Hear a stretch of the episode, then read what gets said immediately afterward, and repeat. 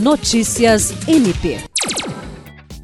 Representando o Ministério Público do Estado do Acre, o Procurador-Geral Adjunto para Assuntos Jurídicos Celso Jerônimo de Souza participou nesta quarta-feira da sessão solene do ano de abertura do ano judiciário de 2022 do Tribunal de Justiça do Estado do Acre.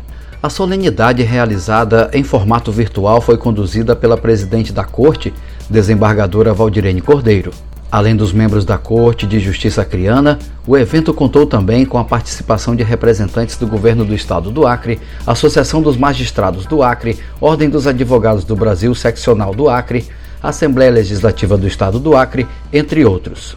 O procurador adjunto para assuntos jurídicos Celso Jerônimo de Souza representou em ambas as sessões o Procurador-Geral de Justiça Danilo Lovisaro do Nascimento e, em seu pronunciamento, destacou a importância da retomada dos trabalhos do Judiciário, bem como sua representatividade à Justiça e à sociedade, renovando o compromisso do Ministério Público com a defesa dos interesses mais caros da sociedade.